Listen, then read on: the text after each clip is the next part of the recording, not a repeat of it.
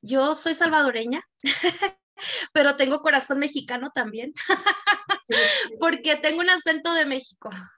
Entonces yo al llegar a los 15 años a la iglesia, llegué porque ah, en mi edad pequeña, aquí en Colorado, estaba muy perdida. Mi identidad no la conocía.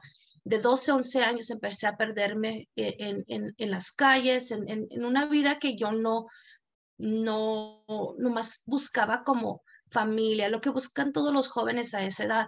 A los 15 años yo quedé embarazada y a esa edad yo vine a la iglesia buscando ayuda. Perdí el bebé, pero eso impactó mi vida y cambió mi vida para siempre.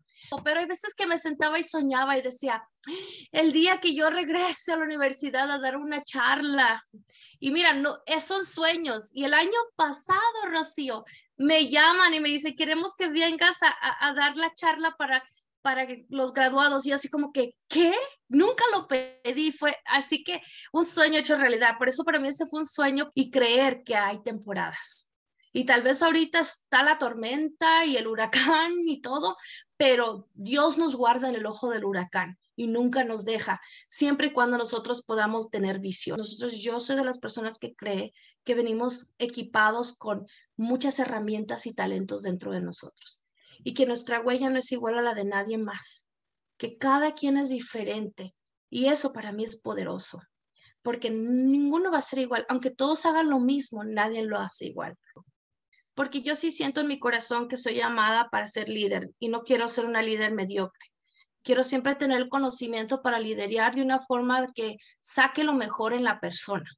Entonces, si yo puedo estar alrededor de alguien y ellos se sienten valorados, se sienten como la mejor persona del mundo, yo hice mi trabajo. Entonces, por eso, por eso me educo. Pero uno nunca deja de educarse, nunca deja de aprender. Muy buenos días, tardes, noches a todas las personas que se conectan con Desde la Cima, un podcast dedicado a toda la comunidad latina en Estados Unidos y en otros países del mundo que se conectan con nosotros y nos han dado like, nos siguen y siguen compartiendo la energía y el momento que estamos creando. Hoy tengo una invitada súper especial que quiere contarnos de todos sus éxitos, sus subidas y bajadas y que sin duda cada uno de ustedes va a disfrutar. Así que compartan esta entrevista, denle like, síganos y especialmente tomen nota de todo lo que ustedes consideran que puede ser útil en su proceso como líderes en esta comunidad, en su propia comunidad. Jackie, bienvenida, gracias por acompañarnos.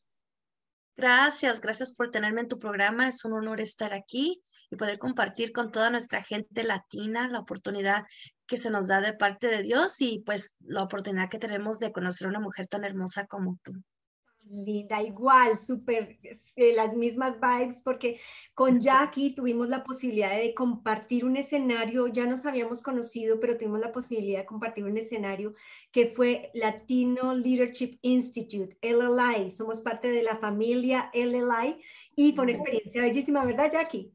Claro, somos alumnas, hermanas. Hermanas LLI, misma familia. Quiero contarles un poquitito de por qué Jackie está aquí. ¿Quién es Jackie? Para que ustedes sepan, se enteren y amplifiquen y compartan con todo el mundo esta, esta entrevista. Jackie Bouvier es una líder comunitaria y religiosa, bilingüe, versátil y orientada al servicio. Primero fue pastora de jóvenes y luego era profesional de negocios con un MBA después de que Dios le pidió que volviera a la escuela. Tiene una amplia experiencia en ventas, marketing y administración, además de en las organizaciones sin fines de lucro, formación de iglesias, planificación estratégica y fundaciones, ya que ha trabajado con organizaciones comunitarias desde 1997 para brindar plataformas políticas en eventos para funcionarios electos y candidatos actuales. Jackie también ofrece charlas motivacionales públicas sobre la importancia, importancia del liderazgo, el desarrollo profesional y la alineación de la vida con los valores bíblicos, además de brindar estrategias y consejos hispanos a pastores y políticos. Jackie es la directora ejecutiva del Distrito de Mejoramiento Comercial de Santa Fe, un distrito especial de entidad casi gubernamental en Denver. Es consultora comercial y sin fines de lucro, así como asesora de líderes religiosos. También trabaja en diferentes compañías apoyando a candidatos con estrategias hispanas para ganar. Ella es la actual presidenta de la Coalición Multiétnica de Colorado, que sirve como centro de recursos para los líderes religiosos hispanos en Colorado y en todos Estados Unidos, además de desarrollar proyectos comunitarios. Jackie también es presidente de Prospánica, una asociación nacional de profesionales de negocio con maestría en administración de empresas. También es la líder de Denver Hub para el movimiento nacional National Hispanic Star, que sirve a la comunidad a través de asociaciones corporativas nacionales. Jackie tiene una maestría en administración de empresas, un MBA, de Daniels College of Business, Universidad de Denver, con una concentración en International Human Resources, organizaciones sin fines de lucro, y obtuvo su licenciatura en Ciencias de la Administración de, Administración de Empresas de la Universidad de Denver, con una concentración en General Marketing. Actualmente está completando la capacitación del programa de liderazgo de las montañas rocosas y es alumna de The Latino Leadership Institute. que tira más que le piquen caña, dicen en mi país, y es decir, ya, drop the mic. y además eres esposa, mamá absolutamente dedicada, tienes una familia bellísima. ¿A qué horas haces todo esto? Dios mío. Mira, pero primero ya terminé la um, Leadership Program of the Rockies, eso fue el año pasado. ya lo terminamos, entonces gracias a Dios. Pero pues a qué horas, tú sabes, yo me levanto a las 5 de la mañana casi la mayoría de los días. Y ah, últimamente... Eh, he empezado otra vez a la bicicleta en casa porque se me había dado no poder hacerlo por cuestiones de salud y, estoy, y estoy peleando en, eso creyendo que, que, estoy sana y pues hago la bicicleta. Entonces mucho, lo, muy, lo que es muy importante para mi vida es lo que le llaman el manejo del tiempo, ¿no? El time management. Y ahora, como mencionábamos ah, anteriormente, la, posibilidad de trabajar de casa para mí me abrió todas las puertas del mundo porque la flexibilidad de poder ver mis chiquitos y, almorzar con ellos y, y, después irme otra vez a trabajar, como que ya, como que mi, mi manejo de tiempo ha sido más diferente de lo que es de 8 a 5 y llegar a la casa, ¿no? Entonces ahora es de 5 de la mañana y trato de hacer las cosas más necesarias en la mañana que son personales, mi devocional y lo que tiene que ver con lo que es el desayuno y preparar todo en la casa para que yo pueda tener el tiempo con los niños con mi esposo y el trabajo. Y el trabajo es muy importante. Y pues no, no, no, no puedes ver, pero tengo toda una pizarra aquí en mi casa donde tengo los diferentes proyectos y, y la forma que visualizo, ¿no? Es muy importante. Visualizo las cosas en proyectos y, y lo veo de esa forma para poder siempre estar arriba de eso, como que un poco de project management de mi propia vida como empresaria de Bouvier Co y como a la directora de la Santa Fe y las diferentes organizaciones en las cuales sirvo, que es una bendición servir en esas organizaciones. Ah, bueno, empecemos entonces, vámonos a los orígenes. Jackie, ¿de dónde eres y cómo llegaste a este país y a Denver? Claro, yo soy salvadoreña, pero tengo corazón mexicano también, porque tengo un acento de México. Yo, mi mamá y mi papá se mudaron a Estados Unidos por cuestiones de, de, creo que de negocios a California cuando yo tenía seis meses de nacida. Entonces, yo estoy aquí desde los seis meses. Siempre, siempre regresamos a visitar El Salvador cada año, pero era tan pequeña que solo era por, por las vacaciones de Navidad o el verano, lo que sea pero nunca viví en El Salvador. Ajá, pero somos del Salvador, San Salvador, y he estado aquí toda mi vida. Nos mudamos de California a Colorado en el 91, no 90, y desde entonces Colorado es como mi, mi casa, es donde yo conozco. Pero al crecer aquí, tuvimos un shock, ¿no? De California a venir acá a Colorado en, los, en el 90, porque California todo el mundo hablaba español y llegas aquí y te encuentras en, yo en ese tiempo en un mundo donde todo el mundo hablaba inglés. Entonces era puro inglés, inglés. Y el yo llegar a servir a, a, la iglesia a los 15 años de edad, tuve que aprender un español y era pura gente de Chihuahua, México. que, es donde como que adapté y mi mamá se casó con, con alguien de Chihuahua, México. Entonces aprendí el chile colorado, las tortillas de harina. Sí, entonces tengo un poquito de cada cosa, pero así, así es como llegamos aquí al estado de Colorado y, y, desde entonces yo siempre pues con una hambre y una pasión de, honestamente, de servir a la comunidad, que es como di con la iglesia. Sí. ¿y ¿Cómo entras en la vida, en esta vida espiritual, en esta vida de servir a la iglesia? ¿Cuál es tu introducción y qué hace que te mantengas en una vida tan bonita, tan, tan llena de, de perdón, de Dios? Bueno, yo creo en cuatro aspectos. En uno es de que hay las leyes naturales de esta tierra y las he aprendido y las aprendí por el Génesis, no lo que viene siendo en la palabra, que es lo que yo creo y pues cada quien identifica su vida de acuerdo a sus creencias. Y pues en el Génesis habla mucho de cómo se creó esta Tierra, el planeta Tierra. Y parte de eso para mí está lo que es la gravedad, lo que sube tiene que bajar, las diferentes ah, leyes naturales que uno no puede violar. Y luego está lo que es los principios bíblicos. Entonces yo al llegar a los 15 años a la iglesia, llegué porque ah, en mi edad pequeña, aquí en Colorado, estaba muy perdida. Mi identidad no la conocía de 12, 11 años empecé a perderme eh, en, en, las calles, en, en, una vida que yo no, no, no más buscaba como familia, lo que buscan todos los jóvenes a esa edad. A los 15 años yo quedé embarazada y a esa edad yo vine a la iglesia buscando ayuda. Perdí el bebé, pero eso impactó mi vida y cambió mi vida para siempre, porque yo, yo, yo sentí en mi corazón que yo en ese momento le daba mi vida, pero mi corazón a Dios, pero para lo que es vivir principios bíblicos y eso como que alineó mi identidad. Esos son los tres, las leyes naturales, lo que es la ley natural, lo que es los principios bíblicos y lo que viene siendo mi identidad. Encontré mi identidad en, en, lo que yo soy aquí, ¿no? ¿Quién soy juntamente con Dios?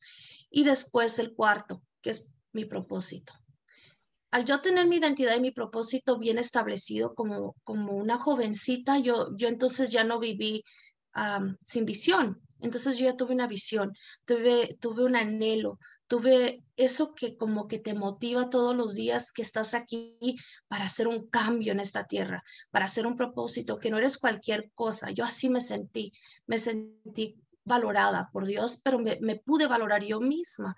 Entonces esos cuatro principios para mí, esos cuatro pasos, se podrían decir, son por los que yo vivo y, siempre enseño eso porque hay cosas que en veces para mí no se pueden cambiar y esos son mis no negociables, negociables, se podría decir. Pero cuando yo aprendo lo que es un propósito, también aprendo que hay estaciones, temporadas de propósitos. Y al haber estaciones y temporadas de propósitos, entonces es donde nuestra madurez cambia, nuestro tiempo cambia, nuestra edad cambia y empiezan a haber otros propósitos diferentes y en, esa, en, esa, en ese tiempo que yo pude saber quién era, identificarme con Dios, entonces como que mi motivación y mis principios y, y mis valores fueron muy diferentes.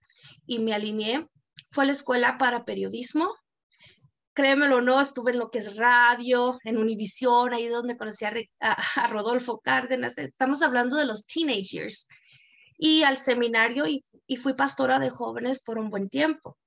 Pero un día en el 2006 tengo como un sueño y me veo con una llave muy grande abriendo una puerta muy grandotota.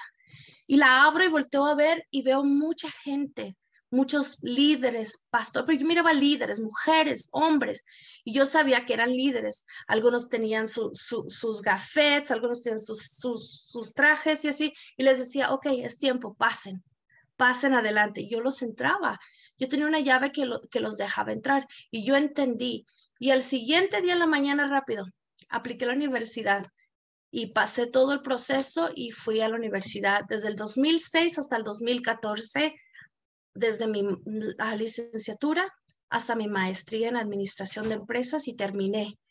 Y dije, aquí estoy. Y todo ese fue un proceso igualmente de aprendizaje, pero ahora al estar en la universidad ya estaba en ese tiempo, ya, ya sabía que tenía propósito que estaba allí con, con una oportunidad de saber que después de esto, wow, ¿qué voy a hacer? The sky is the limit, ¿no? Tenía tantas cosas, pero, pero yo siempre quería ordenarme con las temporadas y de acuerdo a lo que Dios me guía a mi corazón es lo correcto de hacer. Entonces, esperarte como desde el 2006 al que seis años, estaba así como protegida, estaba así como que en, una, en un tiempo de, de entrenamiento, ¿no? Entonces, ese fue mi tiempo de entrenamiento, pero muy difícil porque yo estaba en un grad program, en un programa de, de, de um, maestría donde en veces era la única mujer, o en veces era la, la única latina, o en veces, uh, etcétera. Y hay algo que yo siempre sentí, ¡Ah! me van a cachar, que yo estoy aquí. Ay, Dios mío, ¿cuándo se van a dar cuenta que... Y yo decía, espérate, espérate, espérate, si tú tomaste ese examen como todos los demás. Te atacaba el síndrome de la impostora. El síndrome de impostora todo el tiempo, pero hay veces que me sentaba y soñaba y decía, el día que yo regrese a la universidad a dar una charla. Y mira, no, son sueños. Y el año pasado, Rocío, me llaman y me dicen, queremos que vengas a, a dar la charla para para los graduados y así como que, ¿qué? Nunca lo pedí, fue así que un sueño hecho realidad. Por eso para mí ese fue un sueño porque cuando estás batallando ese síndrome del impostor y estás tan y el miedo de hacer esa pregunta, porque qué se van a pensar que estoy tan puros hombres y todos inteligentes, pero es un síndrome, más que nada lo sentía no mucho como latina, sino como mujer, ¿no? Como mujer, así como que yo era la única y qué van a pensar, pero mira que era todo aquí, era una batalla de la mente. Pero de, de una u otra forma yo me recordaba quién era, me recordaba de mi propósito, de que yo estaba allí entrenando para algo más grande que yo misma, que no, no se trata de mí, se trata del futuro y lo que viene para mi futuro. Imagínate, yo pensaba que en ese tiempo es cuando pasé un divorcio muy fuerte también y yo decía, yo donde quiera que vaya mi hija, yo la sigo. a la universidad ya decía, ay mami, yo estoy orando que Dios te mande un esposo porque no quiero que me sigas. Pero mira, Dios le escuchó y ahora pues ya tengo mis chiquitos, pero nunca en ese tiempo me imaginé yo que iba a volver a tener hijos. Yo, yo no, no me pasó por la mente. Mi, mi cabeza estaba en cumplir una misión, cumplir un propósito. En veces yo, eh, eso cómo se dice, incertidumbre. En veces la, la incertidumbre como que te pone un poquito motivacional, no sé, excited de qué va a pasar y qué va a venir después, no sé, no sé, yo, yo lo veo en veces como cuando te quieres pintar el pelo, hacer las uñas, alguien dice, ¿cómo se va a ver? How exciting, me voy a cortar el pelo. Pues así me sentía, aunque había mucha incertidumbre, yo no sabía cómo se iba a ver 2014 en adelante, pero yo tenía ese, e, esa, esa, ese excitement, ese, ese, gozo de saber que venían cosas grandes para mi vida. Si yo solo obedecía, que era terminar la escuela. Entonces fue como que mi trayectoria, ¿no? Y tuve mucho, mucho que pasar aquí en la batalla de la mente y pues a mí lo que me ayudó mucho fue, a mí me enseñaron tener un mentor espiritual, ah. un mentor en el área de empresas, uh, donde quiero estar, por ejemplo, alguien que admiro.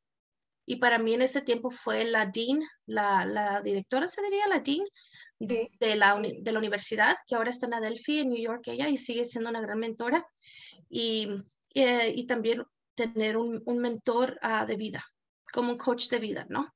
Y tenía los tres. Y, y, pues en mi caso, el espiritual que es de oración también. Entonces yo como que me, siempre me estaba um, juntando, surrounding, um, ¿cómo se dice? Ajá, rodeando con personas que siempre cuando había momentos que yo batallaba en la mente, les podía decir y, podían ellos darme herramientas para yo poder sobresalir, para yo poder salir adelante en esas situaciones. Y pues, y, y, y sabes, Rocío, en veces yo ni, mm, habían personas, y tú has sido una de ellas, que yo ni sé y de repente Dios me los manda a mi, a mi camino y me dan solo una palabra y con esa como que me impacta la vida, ¿no? Porque, porque viene el momento correcto y son cosas que, que, que solo yo siento que el Dios, el universo, es que lo pone ese momento, ¿no? Y tú hiciste eso una vez y te lo agradezco porque así es la vida, así está. Por eso yo siempre soy de las que dan, porque uno nunca sabe, uno nunca sabe quién impacta. Exacto, y uno nunca sabe las palabras que el otro puede estar necesitando y cuán agua para las que pueden ser esas, esas palabras. Bueno, quiero, bellísimo, o sea, nos, nos has dejado aquí sin palabras y he ido tomando notas de varias cosas súper lindas que nos has ido contando y es, y quiero ir entrando en cada una de ellas. Cuéntanos y si puedes compartir con nosotros algunos de esos momentos más que te han golpeado con más intensidad, o sea, que sientes que, ¡pum!, aquí la vida me quiere quebrar. ¿Y qué hiciste para, bueno, o quebrarte y pararte, o no dejarte quebrar, parar un segundo y reponerte? Sí, no, hombre, todos tenemos esos tiempos, ¿verdad? esos momentos difíciles. Pues el que yo puedo hablar es más que nada después de pasar ese divorcio, porque me lancé, mira, mi hija, yo la necesitaba en un lugar donde ella estuviera alrededor de sus amiguitas y como yo estaba trabajando al tiempo completo y en la universidad a tiempo completo, necesitaba ayuda por si llegaba tarde, que un vecino, lo que sea, entonces me mudé a, a una casa donde yo dije, no, aquí estamos como que seguros, ¿no? Y, y, me lancé y ese fue en 2014. ¿Cuánto llevabas casada? Estuve casada 10 años, cuando la separación pasó en 2012. Entonces me decidí mudar ya que terminé la universidad en 2014 para, que mi hija estuviera en un lugar seguro y yo pudiera seguir trabajando y haciendo ahora el propósito, ¿no? Pero muchas veces lo que sucede en nuestra vida es que, por ejemplo, en ese caso, para mí hubiera sido que ¡Ah! ya me gradué, ¡yay! Ya, me recibí, llegué a la meta, ahora ser millones. Pero no fue así. Allí fue donde fue el golpe más difícil de mi vida porque mm, había un reto fuerte, como el, el de salir de esos seis años donde estaba como que cuidada financieramente y todo, y salir a la vida real, ¿no? En mi mente y en ese momento. Sí, entonces un empujón, una nueva casa y, con mi hija y dije, no, pues aquí le damos, ¿no? Y fue un momento donde el primer, segundo, tercer mes todo bien, pero llega como, bueno, como al medio año al año llegan los golpes, ¿no? De la vida, donde y ahora cómo voy a pagar y ahora qué voy a hacer, ahora todo subió, ahora, know, todas esas situaciones donde yo, yo pues orar en mi caso, pero en esas circunstancias lo que, lo que yo hice, porque yo estaba en pura comisión, estaba como una planeadora financiera para New York Life. y, y lo que sucedió es de que tres de mis clientes a la misma vez se fueron a la bancarrota. Entonces, en ese sistema trabaja muy diferente. Entonces, no solamente estaba pagando el dinero, que yo había utilizado para una organización sin fines de lucro que ya había comenzado para ayudar a la comunidad. Entonces yo di todo mi dinero. Todo feliz. claro. Entonces dije, pues aquí vamos bien, no, pues me toca regresarlo y no lo tengo, entonces me toca pagar eso de regreso cada mes, más aparte seguir trabajando. Y pagando todo. Entonces así se fue yendo todos mis savings, mis ahorros y, y pues llega el momento donde no sé qué hacer, pues entonces empiezo a abrir negocios, ayudar, hacer así. Pero esos son los momentos donde como que te impulsan, ¿no? Es como ese fight or flight, como ese o vives o mueres y tienes o nadas o te hundes y, y ese fue mi momento para mí donde dije, estoy en esta casa, estoy con la niña, tengo que pagar esos, todos los biles, ¿no? Y lo digo, ¿ahora qué hago? Estoy sola, no. ¿Qué podría haber hecho yo? Pensar, soy madre soltera, estoy sola, tomar el papel de víctima, pero, pero no, porque yo sabía, yo ya lo había visto ese papel muchas veces anteriormente alrededor de mi vida. Dije, yo no puedo hacer eso. Yo tengo que, have to fight, yo tengo que pelear contra esta corriente y creer que hay temporadas y tal vez ahorita está la tormenta y el huracán y todo, pero Dios nos guarda en el ojo del huracán y nunca nos deja, siempre y cuando nosotros podamos tener visión. Siempre y cuando nosotros tengamos esa visión de que allá en el otro lado está la Por eso a mí me gusta hacer mucho los vision boards, esos tableros de visión, porque siempre y cuando tengas visión, tienes propósito y no muere tu pasión, no muere tu motivación. Y eso es lo que hice. Yo me, yo miraba la visión, decía, vamos a salir adelante, vamos a poder. ¿Y qué hice? Pues, como te digo, seguir haciendo consultoría. Es donde empecé a hacer lo de non-profit consulting. Empecé a ayudar, me pagaran o no. Ayudaba a pastores, ayudaba en donde sea. Y sabes qué? Nunca, nunca nos dejó Dios. Hubieron personas que nos vinieron a ayudar financieramente. A algunas les pude pagar, a otras no. Tuve que ver cómo arreglaba, cómo pedía perdón. No fue un desorden, pero yo aprendí tanto en esa temporada, tanto, tanto, tanto. Y hay personas que decían, una persona que yo le estaba ayudando como cliente, una vez vino a mi casa y me tocó y me trajeron bolsas sin saber nada, con pan, con huevos, con jamón. No sabía nada. Dice, yo nomás sentí en mi corazón que quería regalarle esto. Cerró la puerta a llorar, a llorar. Y luego nos iban a, a cortar la luz. Y vamos a un lugar y le preguntamos, ¿cómo hacemos? Nos dijeron que alguien nos podía ayudar. Yo trabajo, ¿qué hago? Yo trabajo en la noche, yo trabajo en la noche y hago lo que sea. Y, me, y sabes que me dice, voltea ahí y me dice, no, mira que nos acaba de llegar una beca, te pagamos toda tu, tu factura.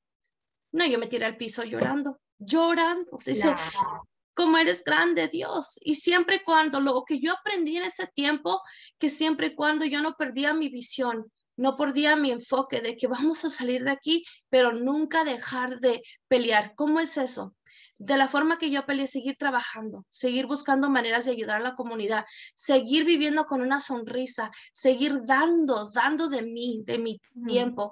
Y todo eso yo lo miraba como, como que si estaba sembrando semillitas que sembraba por todas partes y hay personas que ni cuentan ni nunca hubieran sabido, pero lo que más me impactaba que las que no sabían y de repente, no, yo sentí que te iba a dar eso y así, yo decía, thank you Jesus, thank you Jesus. Y entonces para mí fue una gran bendición, pero pero sí fue un tiempo donde uno piensa que no va a salir de ahí, donde uno piensa que ya estuvo, pero sí salimos, gracias a Dios, y llegamos a ver el otro lado, llegamos a ver la visión de Dios y bueno, la visión que Dios puso en mí, ¿no? Pero yo, yo así lo creo, pero la visión que uno se quiera aferrar y creer que si yo estudié todo esto, que si yo vi esa visión donde yo tenía una llave y personas iban a venir atrás de mí, yo les iba a ayudar, solo porque no me paguen no quiere decir que no lo voy a seguir haciendo. Y seguí y seguí ayudando, seguí, en ese tiempo, en ese tiempo es donde me sentaron en la mesa directiva de la, con la coalición multiétnica, empecé a ayudar pastores, de ahí empezaron a salir como clientes. Ellos mismos me decían, ¿por qué no nos cobras? Qué bueno. Ajá. Empecé a cobrarles y así se fue dando la, la gran oportunidad y, y entonces después ya Dios me abrió las puertas en, en una corporación de software, en, ahí estuve trabajando y, y seguí haciendo mi, mi compañía, se puede decir, entonces siempre se fue creciendo. Y todas las otras cosas extra, extra, extracurricular. Curriculares, ajá. Han venido por cuestión de seguir salmando la semilla, seguir viendo cómo apoyar a alguien más. Yo me considero una, una connector, una persona profesional en conectar. Entonces, cuando yo veo talento en gente, yo siento, oh my goodness, yo sé con quién tienes que hablar. Oh my gosh, yo sé, te tengo que conectar con esta persona. Y es parte del regalo que tengo dentro de mí.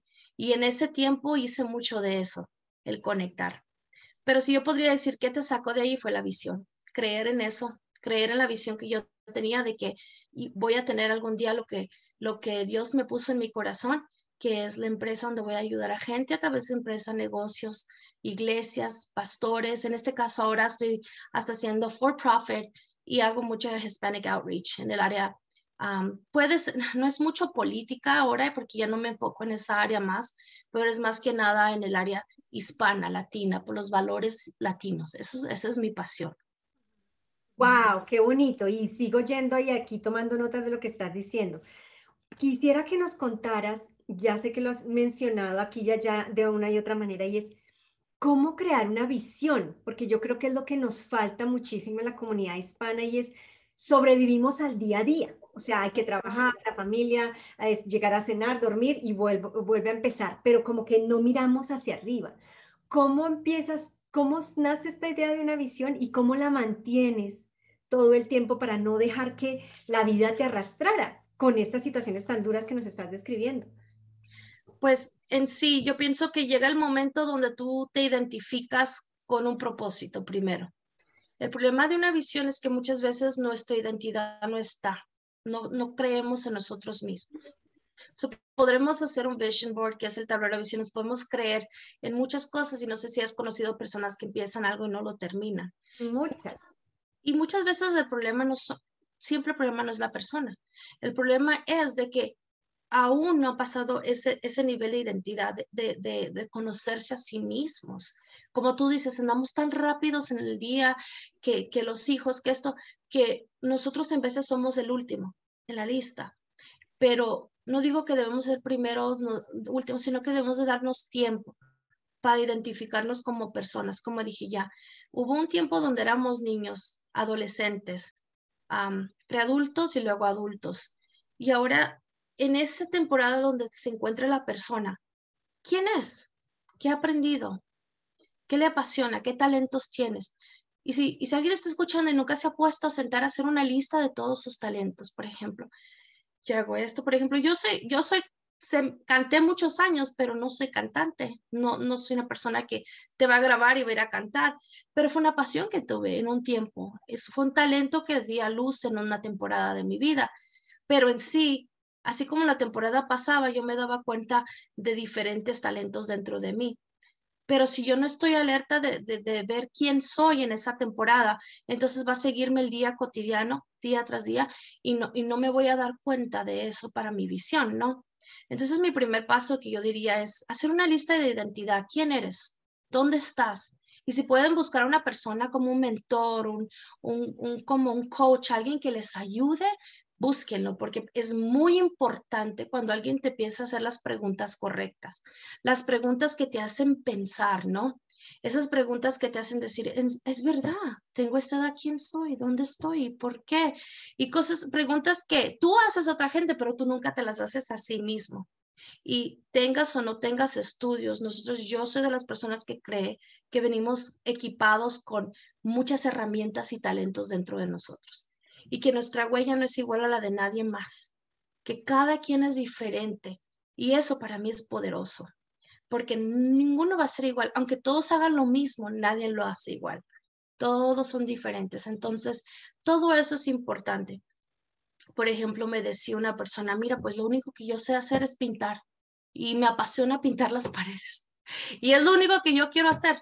Y le digo, ¿nunca te has sentado a pensar porque no nomás abres tu negocio y empiezas a pintar los fines de semana y o donde sea o ve y ayuda a alguien y pinta porque eso te da a ti la paz que necesitas, ¿no? Entonces, la pregunta que haría es, ¿qué es lo que te hace sentir que eres tú? ¿Qué es lo que te alinea con tu identidad? ¿Qué es lo que te hace sentir, oh, esta soy yo? Como a un ser madre, en veces, no sé, yo me siento, ah, soy mamá, soy mamá.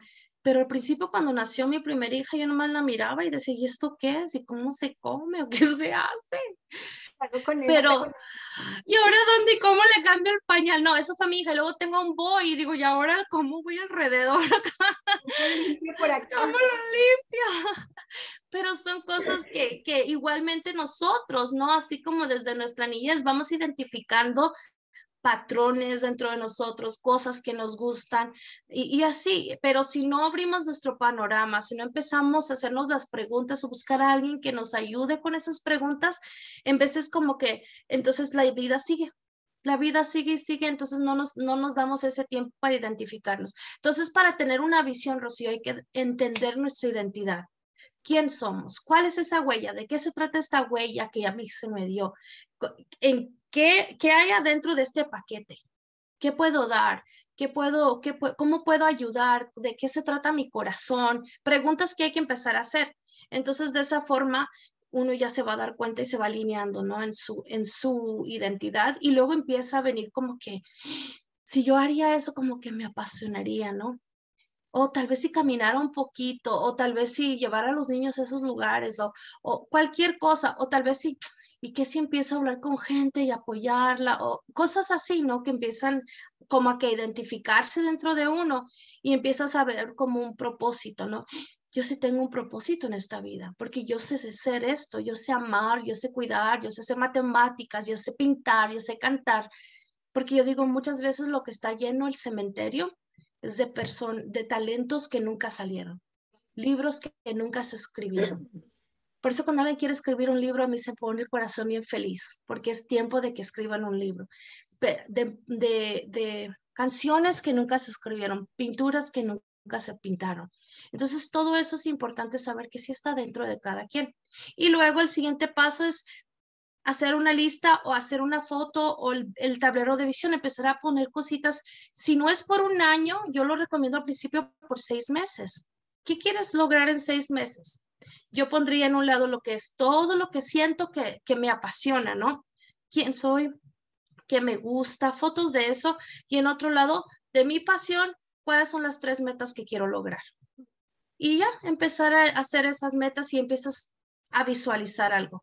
Entonces, durante un tiempo difícil, lo que empieza a pasar es de que el subconsciente, entre más les vas diciendo, yo tengo esta visión, yo quiero hacer eso, digamos que ese sea tu papel, ¿no? Tengas los talentos aquí y uno sea correr y otro sea una empresa, tu propia empresa, y el otro sea comer saludable.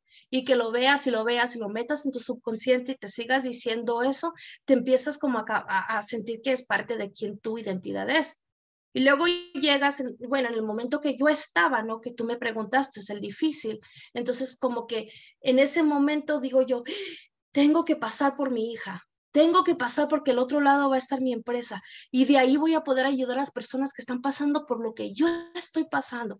Tengo que pasar y todas las diferentes metas, siempre tu subconsciente te las empieza a recordar. Entre más tú lees, más tú te edificas, más encuentras personas que te apoyen en tu visión entonces más como que se mete en tu subconsciente y de esa forma ya viene como de naturaleza. Porque entre más tú pones ahí, más entonces viene, cuando haces tu decisión, que hay, hay una cuota que dice que de la abundancia del corazón habla la boca. La abundancia del corazón para mí significa el subconsciente, de todo lo que uno va poniendo en esa área. Porque de la mente, pues uno lo puede pensar y decir, pero cuando empieza a hablar el corazón es el subconsciente de qué te estás nutriendo día tras día. Es como lo que comemos, ¿no? Y entonces yo pienso que lo que a mí me sostuvo en ese tiempo es ver a mi hija graduándose de la, de la escuela en la que estaba. Y esa era una visión mía, ¿no? Verla yendo a la universidad. Entonces, para ese, esa visión, tengo que abrirme empresa. Para eso, de aquí tengo que encontrar un trabajo entre medio. Y luego la visión donde miraba gente que yo ayudaba, tengo que ayudar a esas personas. Y en ese momento, eso era como que el, gas, ¿no? el alimento que me sentía yo que sí tengo propósito, sí puedo, no me puedo dar por vencida, no puedo quedar muerta aquí durante este huracán, tengo que salir adelante. Y muchas veces nosotros somos creados de esa forma, donde de inmediato tenemos una reacción, pero cuando, cuando destruimos los paradigmas de la mente y nos decimos qué debemos de pensar, una y otra vez nuestra mente empieza a pensar de esa forma. Y eso es lo que a mí me ha ayudado en, esas temporadas fuertes, porque no es la única, no es, no es el único momento fuerte, pero sí, ha sido esa una larga contestación a tu pregunta. Larga, pero bellísima, completísimas. Muchas gracias, por eso.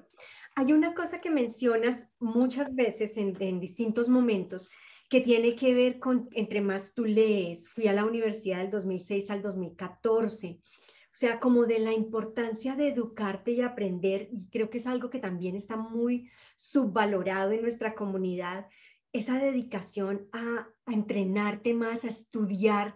Cuéntame de dónde la idea de la educación como una posibilidad de mantener o de alinearte en esa visión y qué te ayudó si hubo momentos en los que querías tirar la toalla a no hacerlo y a continuar. Claro, pues, ¿qué me llevó a eso? Mira, mis papás, los dos, mi mamá llegó hasta tercer grado de, de, la escuela elemental, se dice, ¿no? Entonces ella nunca se graduó, pero ella siempre me dijo la importancia de lo que es aprender. Eh, pero lo que yo aprendí en la vida es de que entre más entiendes, más puedes. Y eso lo aprendí nomás así en la vida pero nunca me imaginé que eso era la universidad, nunca me imaginé que eso era un libro, nunca me imaginé que eso eran seminarios o, seguir la lectura como tú mencionas.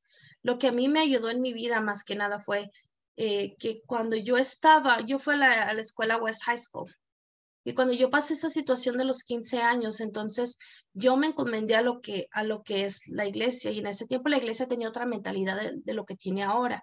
Entonces era más como que rigurosa y tienes que aprender la palabra y tienes que aprender esto y tienes que leer.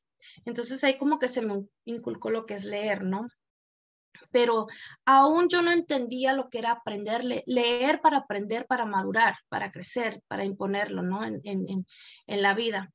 Y hasta que cuando regresé a la escuela, y yo nomás fui porque dije, tengo que ir porque tengo que aprender algo que, que, va a ayudar, pero sea, no tiene que ser la escuela, puede ser un seminario, puede ser, ahora mira cuántas maneras y herramientas hay afuera para aprender, ¿no? Pero lo que a mí se me despertó es saber qué más hay aparte de lo que ya sé. ¿Qué más hay allá aparte de lo que ya sé. Y ese es el momento de ajá, el ajá moment que le llaman, ¿no? El momento ajá, así como que, ¿qué más hay? Y yo me di cuenta que en mi niñez, a mis padres no me despertaron eso a mí, eso lo aprendí en, en mi adolescencia. Y es algo que yo me enfoqué en, en, en despertar en mi hija como niña y ahora en mis niños chiquitos. Mi hijo de tres años cumple cuatro la otra semana, ya tuvo su momento de ajá, que ahora digo, me hubiera esperado porque todo quiere aprender, que tenemos que leer, que tenemos que buscar, que, que tenemos que research. Pero ese momento a mí no se me dio en esa edad. Entonces, pero no es culpa de mis padres, sino que no tuvieron ellos ese tipo de aprendizaje. Pero al yo darme cuenta que entre más sabías, más puedes, eh, puedes hacer, no se trataba mucho de la escuela, sino que del conocimiento el conocer. Pero ¿cómo se encuentra el conocimiento, no? Pues en ese tiempo no, no había YouTube, sino que era ir a la librería. Entonces yo me iba, leía libros y miraba revistas porque por toda la high school yo hice toda mi ropa. Entonces yo hacía toda mi ropa y me iba a ver las revistas a la librería y me ponía a coser y me llevaba una ropa diferente todos los días a la escuela. Agarré hasta Best Dress.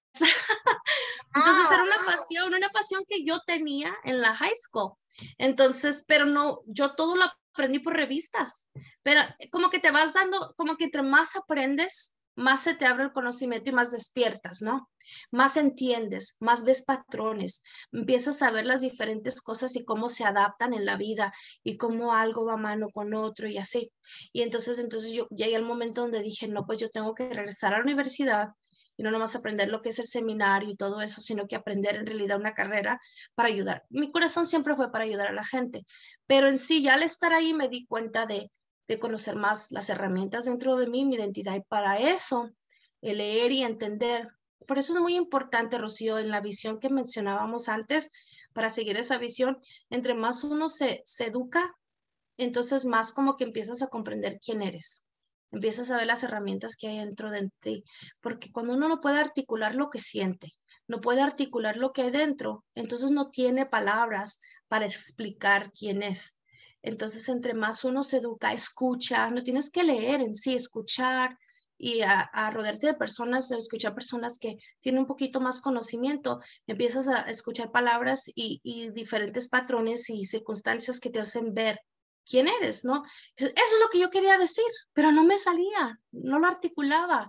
Y, así es como para mí fue muy importante lo que es la educación. Entonces yo diario leo, diario leo uh, uno o dos libros de negocio, no lo leo todo diario, pero pedazos. Leo, bueno, mi devocional, que por cierto aquí está, leo un devocional y, mi computadora está arriba de los otros libros, si no te los enseñaba. leo Ah, y leo mucho, mucho de liderazgo, porque yo sí siento en mi corazón que soy llamada para ser líder y no quiero ser una líder mediocre. Quiero siempre tener el conocimiento para liderar de una forma que saque lo mejor en la persona. Entonces, si yo puedo estar alrededor de alguien y ellos se sienten valorados, se sienten como la mejor persona del mundo, yo hice mi trabajo. Entonces, por eso, por eso me educo. Pero uno nunca deja de educarse, nunca deja de aprender. Entonces yo siempre sugiero que donde quiera que vayan a ver un seminario o, a escuchar o YouTube, lo que sea, que, siempre abra, abra, ¿no? La mente porque te mantiene en lo que, en lo que es la, vida y, más que nada conociendo tu identidad y articulándolo de una forma mejor. Jackie, tú mencionas, eh, hace un momento mencionaste que cuando estabas en tu proceso en la universidad y en esta lucha contra todos tus saboteadores y contra tu síndrome de impostora, em, en parte de lo que hacía difícil el proceso era el ser mujer. El síndrome de impostora se asociaba con eres mujer. ¿Cómo diste esa lucha? ¿Cómo, eh, y, y es más, ¿crees que es más difícil para las mujeres en general avanzar? No, no creo que es más difícil para mujeres en general avanzar y eso te lo digo porque conozco unas mujeres extraordinarias, incluyéndote a ti. Unas mujeres que he conocido que, wow, de verdad, y ahora sí, internacionalmente, que me quedo impactada. Aún conozco una en, mi, del país del que soy, del Salvador, que digo, wow, que en un país que todavía piensa que el hombre es macho y la mujer debe estar en casa. Y tiene una empresa esta mujer amazing en El Salvador. Entonces, no, no creo que la mujer, creo que es muchas veces la cultura en la que hemos sido criados, la cultura en la que nosotros venimos, como por ejemplo, yo llegué a la universidad creyendo, eres mujer, tienes que ser sumisa, tienes que de esto. Eh, el americano, eh, él sí sabe, él, porque este es su país, y, y todas esas cositas que de niña te dicen, ¿no? que o te haces víctima o te, o te pones como que, ¿y ahora cómo peleo? ¿Sí me entiendes? Entonces yo pienso que para mí fue mucho lo que es la cultura, e, el, el, cognitive biases, como no sé cómo se dice en, español, el... Um, de conocimiento, como los juicios de prejuicios de conocimiento. Prejuicios, sí. Esos prejuicios que solo tú los haces y solo tú los puedes quebrar. Lo que es, cada cabeza es un mundo, ¿no? Como dicen. Y esos prejuicios venían desde mi cultura. Entonces, como yo soy, pues se podría decir, no, primera generación y vengo de una cultura que, que a la mujer no es que la vean menos, sino que tiene una posición y el hombre tiene su posición. Entonces, para eso la mentalidad era así como que pelear, primero, antes que nada, pelear eso como mujer. Y segundo, el, divorcio. y luego como, una persona cristiana, ¿no? Imagínate. Y todo eso. Y tercero, sentarme en un lugar donde yo decía, híjoles, ¿y si no es lo suficiente? Como ellos, que ellos toda su vida sabían que iban a ser administradores de empresas o que iban a ser negociantes, empresarios. Y yo apenas hace unos años que sentí que sí, y cosas así que venían a la mente, ¿no? Como cuando me sentía que era como un fraude, era más que nada como que decía yo, híjoles, me van a cachar, que dije, era cuando yo decía, pues me van a cachar de que no sé, siempre sentía que no sabía lo suficiente. Podía leerme todo el libro, sacarme una A, entrar al MBA program y aún sentía que no sabía lo suficiente. Entonces, eso es algo que viene, yo pienso, en mi caso de mi cultura, ¿no? De, que, de, que, de que siempre tienes que ser así como, ser humilde es una cosa, pero ser mensa es otra. Mansa, pero no mensa, después me empezó a decir mi mamá. Entonces, como que empecé a darme cuenta, no, yo tengo valor por ser mujer. No es que sea más o menos que un hombre, sino que yo tengo valor y yo tengo un cerebro y yo soy una persona que puede hablar. Entonces empecé a ver lo que es el valor en mí misma, ¿no? Como humana, no como mujer, no como hombre, como una humana, como una mujer latina, como una persona que tiene dos idiomas, que puede ayudar a esta comunidad de, de empresarios. Y ellos me miraban así, pero yo no sabía eso. Mi, mi prejuicio decía que hoy me van a ver porque soy la mujer de aquí o, o lo que sea, ¿no? Pero cuando empecé a hacer lo que son los, los, los teamworks, empecé a decir, ¡Ah! pero Jackie es mujer, ya sabe, nosotros no sabemos. Y yo me quedaba así como que, ¿what? Yo sé. pero lo que puede hacer un prejuicio para un humano, nos puede detener, nos divide, pero nos bloquea por completo. Pero todo eso es lo que me gusta de cuando uno hace esas dinámicas, que se ven grupos y conoce a personas. Porque un prejuicio es aún cuando ves a una persona, ¿no? Yo, yo te, te puedo contar una historita bien rápido. Tranquila. Escuché un TED Talk de una, de una persona muy inteligente y ella iba para Israel y se sienta en el avión y que un bebé le empieza a pegar, le empieza a pegar atrás de la silla y dijo, esta mamá, ¿por qué no lo para? Le voy a decir, bueno, le voy a decir calmada y se voltea y le dice, ¿puede usted calmar a su bebé, por favor? Y dijo, ok. Entonces calmó como tres segundos y empezó otra vez el bebé que la empezó. Era de 10 horas. Y decía, no, es que esta mujer la voy a, ay, como es una mala madre, que la paz, la bajen, porque esto es injusto. Y el último se calmó y no hizo nada. Y dijo, bueno, le voy a, si está, no paró a ese niño de pegarme el asiento. Y se voltea y le dice, ¿por qué no paraste a este niño? ¿Qué te pasa? Estaba despierta la mamá. Y dice, yo quería, pero ni mi corazón ni mis sentimientos me dejaban. Me acaba de dejar mi esposo sin nada. Me subí a este avión, dijo, y voy a casa, a Israel con mi familia. Se me acaba de terminar la vida. Y dijo que ella jamás, jamás volvió a pensar igual. Y dijo, wow, qué prejuicio hubiera tenido yo subirme a un avión y empezar a decir, hay bebés, yo no me siento ahí. Y aprendió, aprendió que uno nunca sabe lo que está pasando a alguien. ¿Por qué se ve como se ve? ¿Por qué se viste como se viste? ¿Y por qué es como es en ese momento? Y yo, Rocío, he aprendido eso en la vida. No juzgar a nadie, porque yo sé cómo se siente estar en un cuarto lleno de gente y estar con un pánico que hasta no puede respirar uno, y, y más cuando te toca hablar enfrente de todos. Y dices, ok, lo hice, y después te dicen, good job, y como que dices, really? Y cosas así, ¿no? Pero los prejuicios no nomás son para afuera, son para uno mismo. Entonces, entonces es muy importante preguntarnos, en este, en este momento, ¿qué es lo que nos está bloqueando? ¿Qué es lo que nos está deteniendo de poder conocer nuestra identidad para vivir para nuestro propósito y no dejar que nuestro enfoque de nuestra visión se nos detenga? Es muy importante eso. yo he aprendido a destruir prejuicios poco a poco. Y, y, es siempre. Y yo pienso que parte del síndrome del impostor fue un prejuicio que vino de mi cultura como mujer. Así es que como mujer, yo lo digo, porque yo miraba que la mayoría de las personas que estaban en esa clase eran hombres.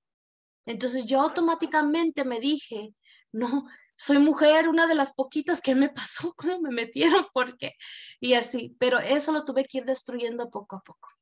Y así es como yo aprendí eso en mi vida y lo sigo aprendiendo. Me encanta, me encanta porque nos enseñas eso, la importancia de aprender a, a, destruir, como tú lo llamas, destruir prejuicios y especialmente todos estos que vienen de nuestra cultura y que a veces no sabemos que los tenemos. Actuamos en ellos y no tenemos ni idea que existen, que nos están limitando. Jackie, ¿qué le dirías eh, a las mujeres, hombres y mujeres que están allá oyéndote, hispanos, que sienten que están, que no tiene sentido esto, que ya no tienen más fuerza, que la lucha ha sido tan grande como la de esta mujer que va en el avión y que siente, no me pida que calme a mi bebé porque ni siquiera puedo hacer nada por mí, mi vida se ha destruido, que sienten que no hay más. Y tú que has pasado por momentos tan intensos en la vida, ¿qué le dirías a todos esos y ellas, ellos y ellas que están allá escuchándote, escuchando tu historia? Yo les diría, que cada huracán tiene el ojo del huracán. Y aunque esté pasando todo es alrededor, que en ese momento busquen la paz en medio de la tormenta. Cualquier cosa que los alinee con esa paz, ya sea el universo, sea Dios, sean sus creencias, pero somos espíritu, alma y cuerpo. Y en el espíritu, el alma, el corazón, la emoción, se podría decir, el sentimiento, en un momento como ese, siempre necesita esa paz necesita sentir paz en medio de la tormenta, necesita traer todo hacia abajo para poder pensar, para poder seguir enfocándose. Y en ese momento que uno siente que, se, por ejemplo, yo lo veo así como que si tienes un vaso y se te sale toda la emoción, se sale todo, ya no puedes más.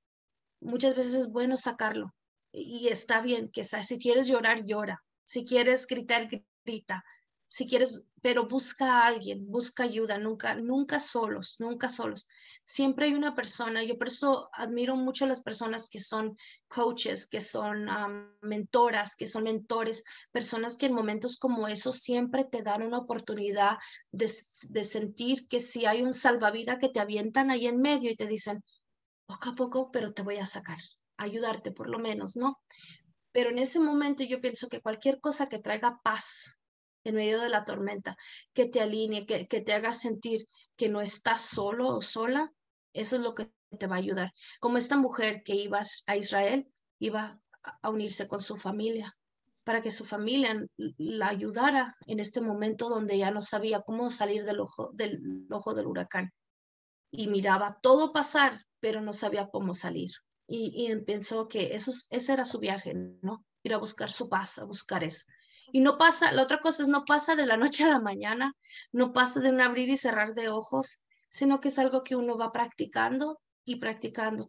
Y en el momento se siente como una eternidad, no te voy a mentir. Cuando yo pasé mi divorcio, yo me acuerdo, me estacionaba como a tres cuadras de mi oficina porque trabajaba en la universidad y iba a la universidad. Y habían como ladrillos en el piso, ahí en DU, enfrente del main building.